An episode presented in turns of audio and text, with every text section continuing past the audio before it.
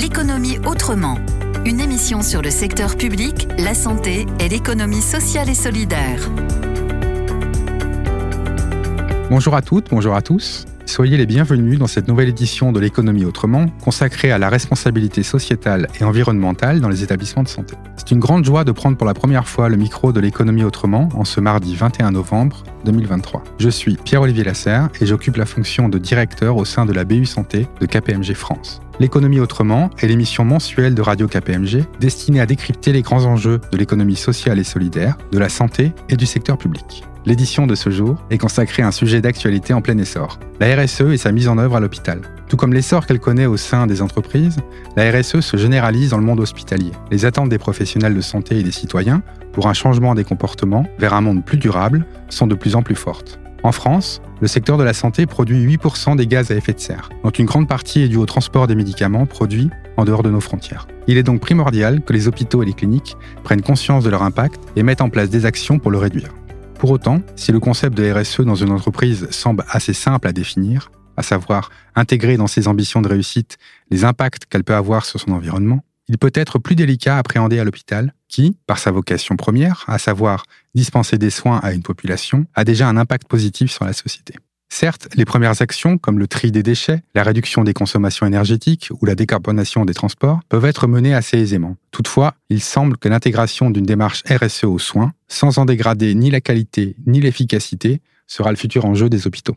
Pour mieux percevoir les contours d'une démarche RSE dans un contexte si singulier, je reçois aujourd'hui sur notre antenne, dans le grand angle, deux invités de la NAP, qui est, je rappelle, l'Agence nationale d'appui à la performance, Clotilde Masson et Guillaume Goriot, ainsi qu'une professionnelle de santé, Camélia Belbéoc, de la clinique urologique de Nantes Atlantis. Au programme de l'économie autrement aujourd'hui, également, le Zoom, où nous écouterons Françoise Farag, présidente de Salvia Développement, que Perrine Lahaye avait interviewé lors du congrès HLM de l'Union sociale pour l'habitat en octobre dernier. Mais commençons tout de suite cette émission avec l'édito d'Erwan Kerrier.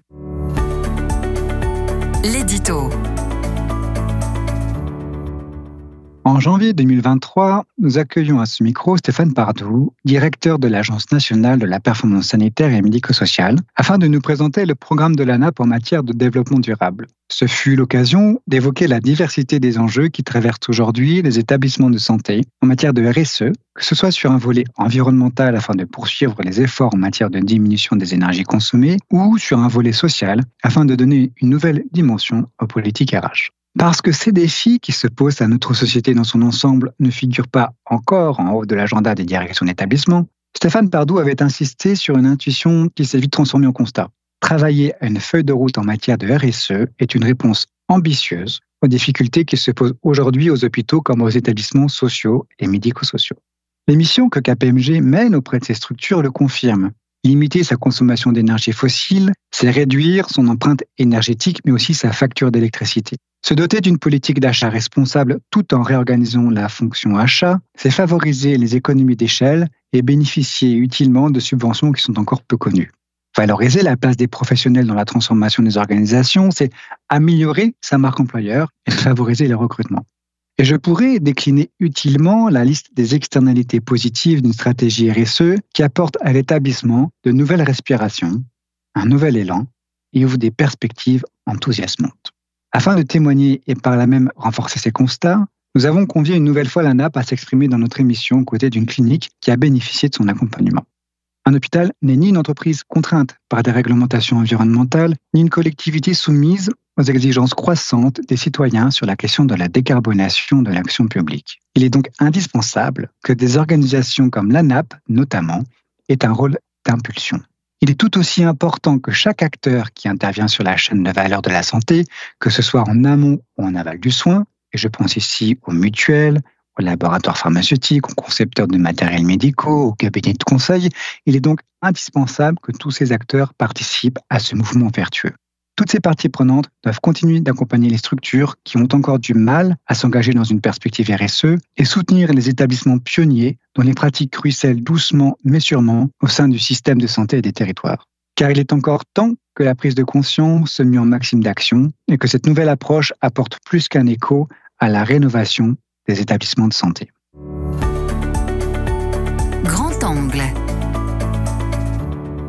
Je l'ai dit en lançant cette émission, le grand angle est consacré à la responsabilité sociétale et environnementale de l'hôpital. En janvier 2023, nous avions déjà donné la parole à Stéphane Pardou, directeur général de l'Agence nationale d'appui à la performance sanitaire et médico-sociale, qui nous avait livré sa vision d'un hôpital durable et responsable. Pour parler de la RSE à l'hôpital, aujourd'hui ont été conviés Clotilde Masson, en charge de la thématique développement durable à la NAP, Camélia Belbéoc, directrice de la clinique urologique de Nantes Atlantis, et Guillaume Goriot, responsable des appuis et services aux utilisateurs à la NAP. Bonjour à tous les trois. Bonjour à toutes et tous. Euh, merci pour votre invitation. Bonjour à tous. Merci pour, euh, pour l'invitation. Bonjour. Bonjour à tous. Merci. On le voit, la démarche euh, RSE prend de plus en plus d'importance au sein des établissements hospitaliers. Quel dispositif l'ANAP a-t-elle mis en place pour les accompagner?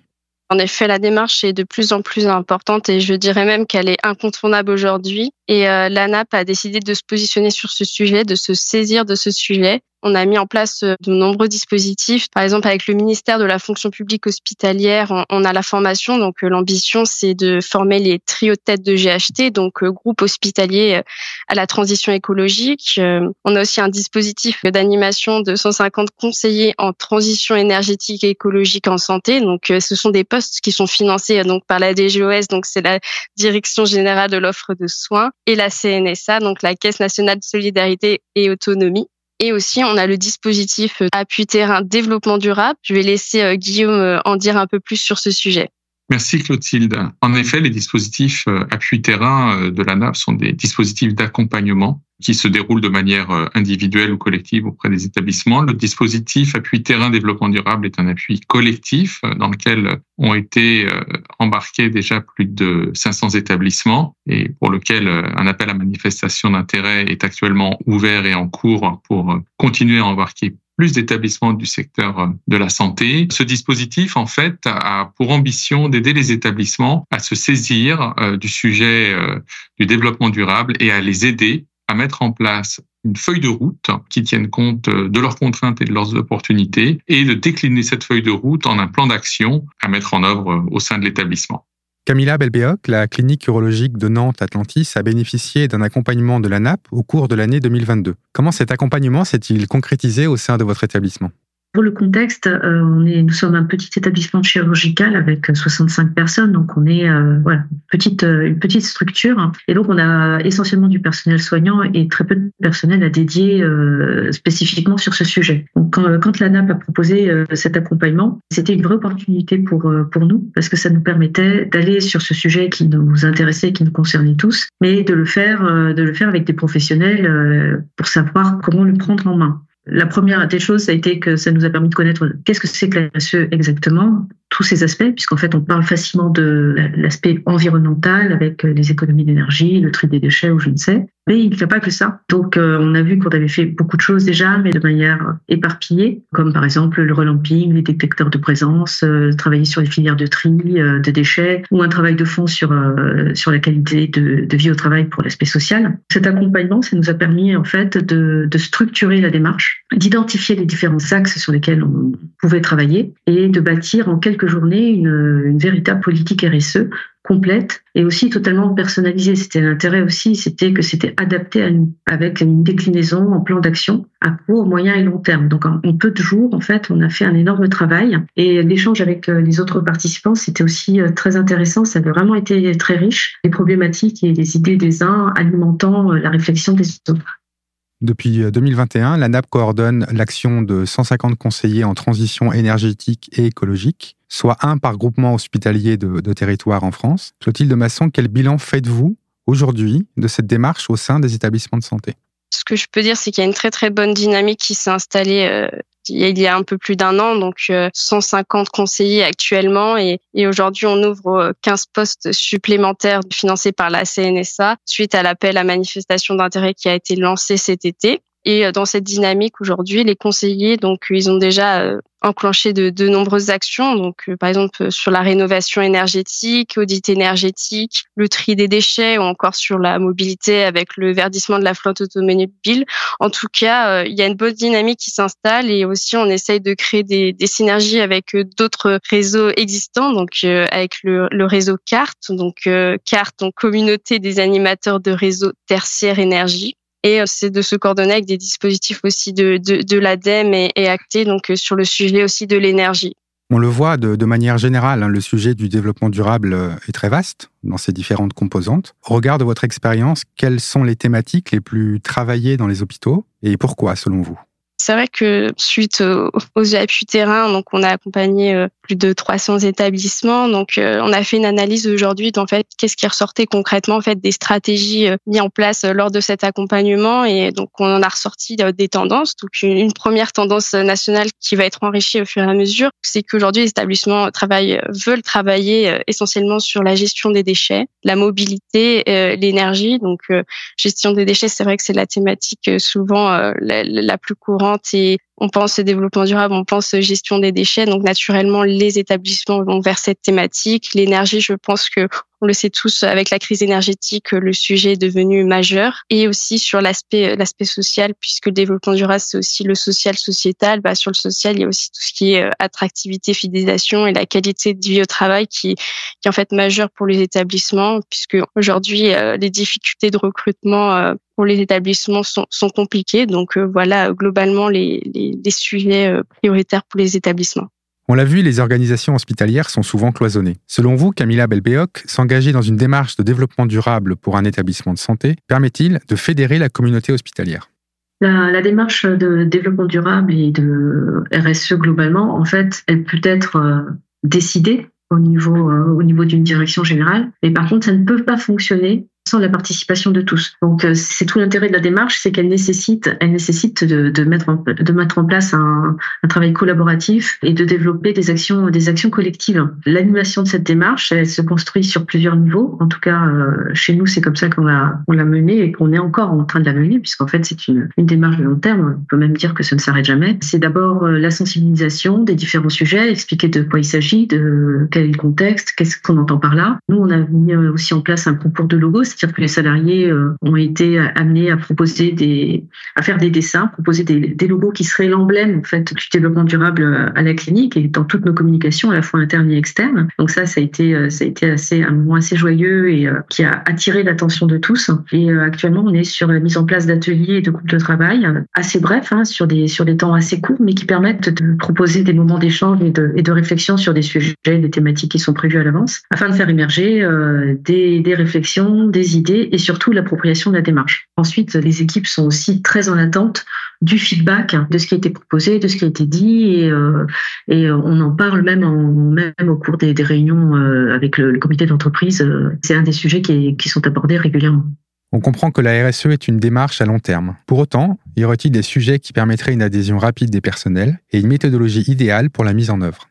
Déjà, je commencerai par dire qu'il n'y a pas de une méthodologie, mais plusieurs. Il y a plusieurs euh, façons d'y arriver en fonction du contexte de l'établissement et de ses priorités et de comment il a envie de mettre en place sa démarche RSE. Mais je vais dire quand même quelques éléments euh, qui me semblent euh, incontournables. C'est une réelle adhésion de la direction, donc assez classique, et aussi d'associer l'ensemble des parties prenantes et d'y associer les professionnels. Et aujourd'hui, il y a il y a dans les services, en tout cas, il y a beaucoup d'initiatives qui sont mises en place euh, par les salariés. Et en fait, il faut aussi euh, valoriser ces pratiques terrain. Et euh, pour ensuite continuer dans, dans, cette dynamique, il faut aussi qu'il y ait une bonne communication au sein de l'établissement, puisque c'est aussi important que chaque service soit au courant de, de, ce qui se passe aussi à côté et que les services ne restent pas cloisonnés. Bien évidemment, je pense que pour embarquer, euh, comme on le sait, c'est euh, ne pas avoir le discours moralisateur dans la sensibilisation, mais d'amener euh, le développement durable de, de, façon ludique et que ça donne envie de s'y engager. Camilla Belbéoc, le projet RSE a-t-il généré une dynamique au sein de votre clinique et comment cela s'est-il matérialisé? Oui, il y a une dynamique qui infuse petit à petit euh, au sein de, au sein des équipes et ça se matérialise de diverses façons. Par exemple, euh, je peux avoir des propositions spontanées d'action a été euh, interpellé récemment par l'équipe d'hospitalisation suite à la sensibilisation qu'elles avaient eue sur, sur ce sujet-là, du, gaspillage euh, alimentaire, par le fait que euh, la manière dont on commandait les repas des patients était, était vraiment perfectible parce qu'il y avait beaucoup de choses qui partaient à la poubelle du fait de, des, des délais de, des délais de commande et du rythme de commande, des choses comme ça. Donc, c'est, elles ont proposé des actions très concrètes d'amélioration. Ça a été travaillé avec le prestataire et on a pu on a pu obtenir un résultat qui était qui était satisfaisant et qui était vraiment à la demande à la demande de l'équipe. Il y a aussi des demandes qui sont exprimées. Par exemple, on me demande clairement, mais où en est-on du tri des plastiques et du verre? Ça, c'était ne serait-ce que la semaine dernière un chirurgien, un chirurgien que j'ai croisé dans le couloir qui m'a dit bon, mais il y en a il y en a assez de jeter tout ce tout ce plastique et tout ce verre au bloc opératoire. quand est-ce qu'on met quelque chose de concret en place pour pour cela? Autre chose, il y a eu une contribution collective. Par exemple, on a tout le, personnel du, bloc opératoire est en tenue jetable et euh, le personnel de l'hospitalisation a accepté de revoir ses propres tenues puisqu'on changeait de marché, de manière à permettre en fait euh, de, de, passer tout le monde en tenue euh, en tenue tissu, puisqu'il fallait quand même que ça soit soutenable pour financièrement pour la clinique. Et cette démarche qui a été vraiment une démarche collective a permis de passer de passer tous les personnels en tenue en tenue tissu. Et ça c'est une belle c'est un bel exemple de, de, dynamique écologique et prise de conscience euh, au niveau, euh, au niveau de, la, de la clinique. Et bien sûr, on, ne peut recevoir la NAP sans évoquer la notion de performance et se demander si déployer une démarche RSE est compatible justement avec la performance. Euh, c'est tout à fait compatible puisque quand on parle de performance, on parle de performance. Euh, donc la RSE, c'est aussi euh, l'économique, sociale, sociétale et environnementale. Et pour parler aujourd'hui d'un point de vue environnemental, de performance environnementale, aujourd'hui, oui, c'est vrai que pour les établissements, ce qui est majeur, c'est la prise en charge patient. Ce qui compte avant tout, c'est de prendre en charge correctement les patients. Mais on le voit par exemple aujourd'hui avec la crise énergétique ou la pénurie des ressources en eau, qu'en fait, pour continuer cette prise en charge patient et continuer qu'en fait ces patients soient bien pris en charge, il va falloir prendre en compte aussi ces enjeux-là si on continue en fait euh, à prendre en charge les patients. Et euh, sur l'aspect social, on le voit aussi avec les difficultés de recrutement, l'attractivité, fidélisation, la, performance sociale sur la qualité de vie au travail sont essentielles en fait pour attirer les professionnels, pour que les professionnels se sentent bien et qu'ils aient envie de rester, qu'ils puissent prendre en charge les patients dans de bonnes conditions. Et aussi euh, rappeler que la RSE aujourd'hui est de plus en plus attractif et que les personnes, que ce soit en interne ou en, en externe, sont, sont demandeurs en fait que l'organisation euh, l'établissement se prennent en main ces sujets. Mais je peux laisser peut-être euh, Guillaume compléter euh, sur cette partie-là. Merci Clotilde. En effet, c'est tout à fait compatible et ce que à la NAP on a souhaité faire, notamment avec le dispositif appui terrain, c'est de pouvoir créer un cadre favorable et propice pour que chaque établissement puisse justement euh, définir, comme je le disais tout à l'heure, sa feuille de route et son plan d'action. Et à travers cet appui terrain, à travers les témoignages, l'ensemble des, des, dispositifs ANAP sont, sont évalués et on a pu voir à quel point l'accompagnement, comme en témoignait Madame Belbéo, qui a pu jouer comme, comme un accélérateur, en fait, quand on regarde ces dynamiques, Aujourd'hui, ces dynamiques sont des gages de performance. Et je vais en citer trois qui me, moi, m'ont vraiment sauté aux yeux lors des, des, des accompagnements auxquels j'ai assisté.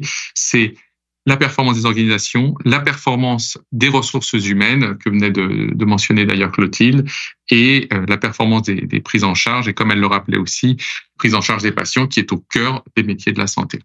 Vous évoquez justement la, prise en charge des, patients. On pourrait penser que plus les thématiques RSE s'éloignent du soin, plus elles sont aisées à mettre en œuvre, car elles ne touchent pas aux pratiques euh, médicales. Partagez-vous ce constat? En tout cas, côté ANAP, euh, en effet, il y a, un constat à faire puisque c'est vrai qu'il est plus facile d'aller sur des thématiques qui sont euh, à côté du soin, qui entourent le soin. On pense à la mobilité, à la gestion des déchets ou encore l'énergie. Et que quand on va dans les pratiques médicales de soins directement, c'est plus complexe puisque aujourd'hui, en tout cas, euh, la définition concrète de, des soins éco-responsables est encore floue. Et je sais qu'en interne ANAP, aujourd'hui, et il y a un groupe de travailleurs qui est piloté par la DGOS, donc c'est la Direction générale de l'offre de soins, donc euh, du ministère, qui en fait se réunit pour dire aujourd'hui c'est quoi une pratique éco-responsable, c'est quoi les pratiques liées à ça? Donc c'est vrai que c'est peut-être un peu plus compliqué aujourd'hui puisqu'on n'a pas la définition exacte et aussi quand on touche aux soins, il faut aussi une validation scientifique. Donc aussi on est au début en fait de ça, il y a déjà des premières études et des premières préconisations qui sont sorties par exemple par le CRS ou la SFAR, mais c'est vrai que ça met un petit peu plus de temps aujourd'hui. Camélia Belbéoc, avez-vous rencontré ce type de difficulté lorsqu'il a fallu toucher aux pratiques médicales dans vos démarches?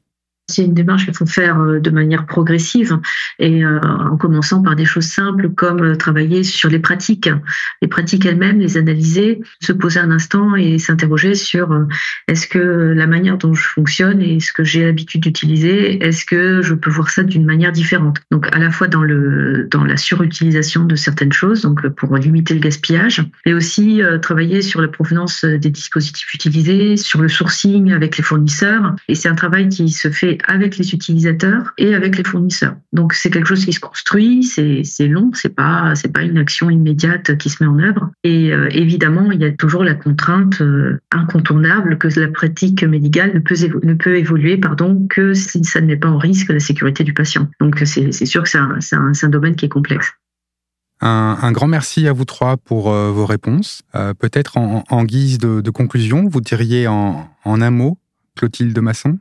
Il est essentiel d'embarquer l'ensemble des parties prenantes donc dans la démarche RSE, donc notamment les professionnels et les patients. Et il est essentiel aujourd'hui de valoriser ce qui est fait dans les services parce qu'il y a certes encore du chemin à parcourir, mais il y a aussi beaucoup de choses qui sont déjà faites et il y a une, il y a une dynamique qui s'installe en tout cas dans les établissements.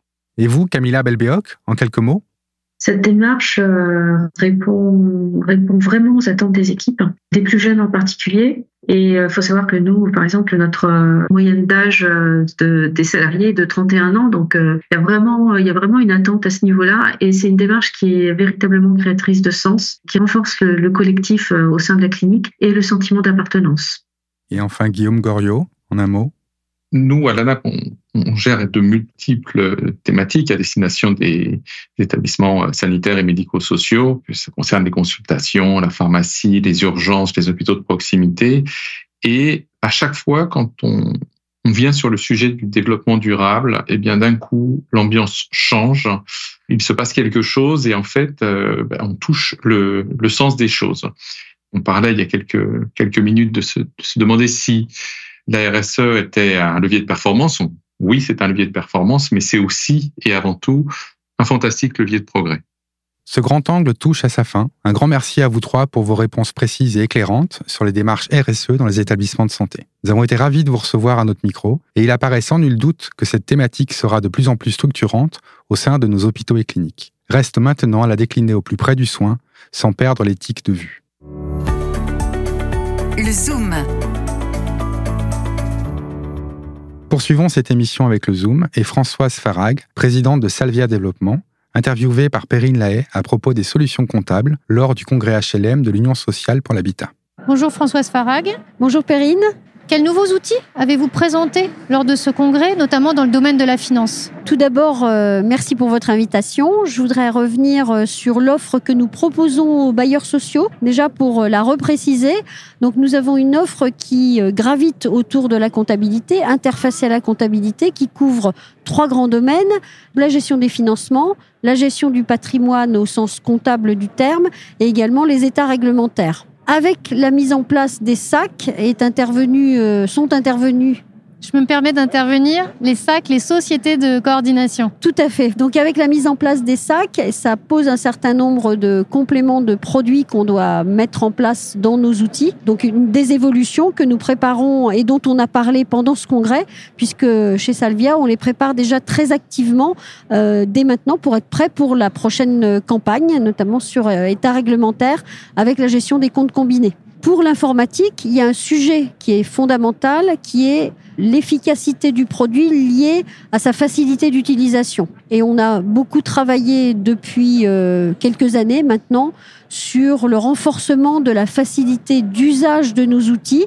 puisque les équipes comptables chez nos clients sont renouvelées. Hein, beaucoup de gens partent à la retraite, sont remplacés par des nouveaux arrivants, pas toujours spécialistes du monde du logement social. Et nous faisons en sorte, par l'interface simplifiée de nos outils, de rendre la vie plus facile à nos clients avec des interfaces qui privilégient la facilité d'utilisation avec euh, des aides en ligne, bien sûr, ça c'est assez traditionnel, mais aussi avec des euh, assistants qui vont en fait guider le parcours de nos clients dans nos produits. Donc c'est le deuxième axe majeur pour nous, renforcer la capacité d'usage facile de nos outils pour que ce soit plus efficace au sein des organismes. Des solutions qui facilitent les professionnels de la comptabilité et de la finance des métiers de l'habitat social.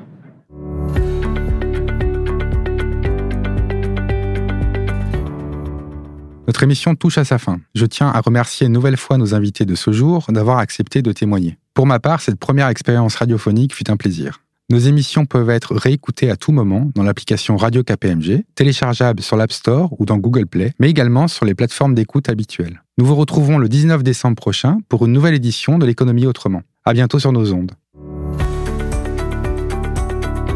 L'économie autrement, une émission de Radio KPMG.